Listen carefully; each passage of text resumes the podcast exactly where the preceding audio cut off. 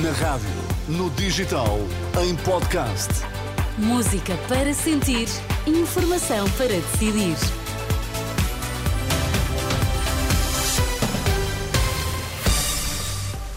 Está na Renascença. Vamos saber que notícias marcam a atualidade. Sérgio Costa, a esta hora, o que é que está em destaque? Em Alcochete há um sentimento de desconfiança. A possibilidade de construção do novo aeroporto faz aumentar o receio de aumento de preços.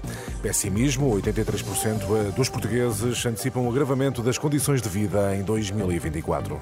E João Fonseca no desporto a esta hora. Bom dia.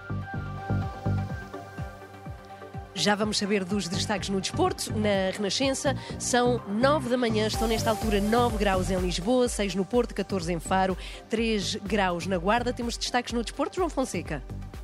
Bom, já vamos à informação. Sérgio Costa na Renascença com as notícias das nove. Há um receio generalizado quanto a um substancial aumento do preço das casas e pelo fim do sossego em Alcochete. Sentimentos esta manhã, horas depois da Comissão Técnica Independente ter apontado Alcochete e também vendas novas como localizações eh, mais favoráveis para o futuro aeroporto de Lisboa. Mais à frente neste jornal, a não perder a reportagem da Renascença em Alcochete e as opiniões da população sobre o regresso da possibilidade de construção de um aeroporto de grandes dimensões no município eh, município. Entretanto, o presidente da ANA Aeroportos diz que os contribuintes vão ter de pagar a envolvente a um aeroporto em Alcochete ou Vendas Novas quando há uma opção, Montijo, a custo zero para o Estado. José Luís Arnaud afirma que o governo vai ter de definir prioridades, se quer um aeroporto maior do que o de Frankfurt ou se prefere, por exemplo, construir hospitais. Quem vai pagar eh, terão que ser os contribuintes. Fora do aeroporto tem que fazer uma terceira travessia, ferrovia, acessibilidade. Isso tem que ser sempre pelo Estado. Agora, o Estado tem que fazer saber se quer gastar 8 mil milhões de euros num aeroporto maior que o de Frankfurt e maior que o de, que, que o de Heathrow, se quer gastar esse dinheiro, é, que é o de que é o que eu gostar, ou se prefere fazer, se calhar, os hospitais que foram prometidos e que não estão feitos. Se essa é que é a prioridade, quando há uma alternativa que custa zero aos contribuintes. José Luís Arnaud, em entrevista à TVI, um novo aeroporto em Alcochete ou em Vendas Novas implica um investimento superior a 8 mil milhões. As duas opções foram identificadas pela Comissão Independente como viáveis para a nova infraestrutura. Há pelo menos quatro projetos que mantêm há 20 anos a classificação de potencial interesse nacional e sem serem concluídos. Em causa estão dificuldades de licenciamento. Portugal tem, nesta altura, 49 projetos PIN, potencial de interesse nacional, que são acompanhados pela ICEP, a Agência para o eh, Investimento. Há um elevado grau de pessimismo entre os portugueses. A grande maioria, 83%, antecipam um agravamento das condições de vida em 2024, tendo em conta a inflação.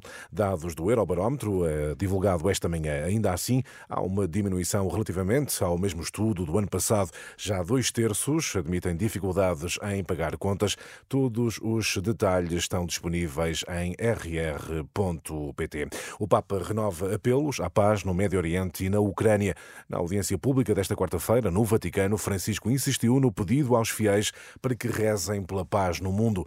Numa curta declaração, visivelmente cansado, o Papa Francisco insistiu que a guerra é uma derrota coletiva. Não nos esqueçamos de rezar por aqueles que sofrem a tragédia da guerra, em particular as populações da Ucrânia, de Israel e da Palestina.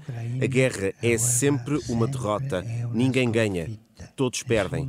Só os fabricantes de armas é que ganham. Soltanto guadagnano i fabbricatori delle armi.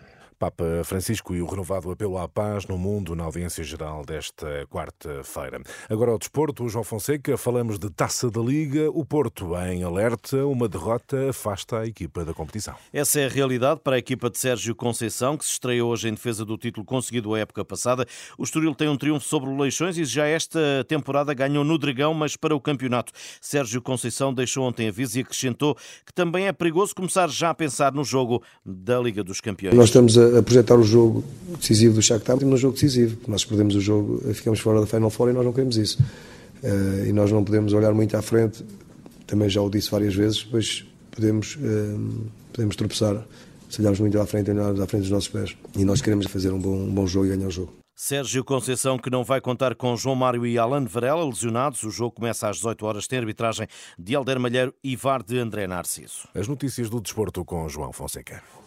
E nesta altura são 9 horas 5 minutos. Sérgio Costa, qual é o destaque desta hora? Bom, esta manhã a reportagem da Renascença está em Alcochete, porque o município volta a ser apontado como localização do novo aeroporto de Lisboa e o anúncio da Comissão Técnica Independente faz ressurgir alguns receios entre a população. Em Alcochete está o jornalista João Cunha. Bom dia, eh, João.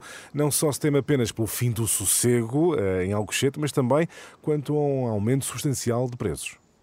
Sim, são receios comuns uh, entre todas as pessoas que ouvimos esta manhã. Antes de ir para o trabalho em Lisboa, Liliana Nuno deixou o filho na creche, aqui no Centro Histórico de Alcochete.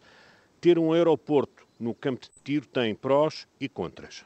Muito mais trânsito, muito mais gente, principalmente isso, são os, pelo menos os fatores negativos.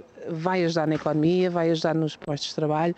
Agora, na nossa vida do dia a dia, vai piorar eu faço Lisboa Alcochete diariamente, a ponte vai ter mais gente, vai, as coisas aqui vão ficar mais caras, as casas vão valorizar.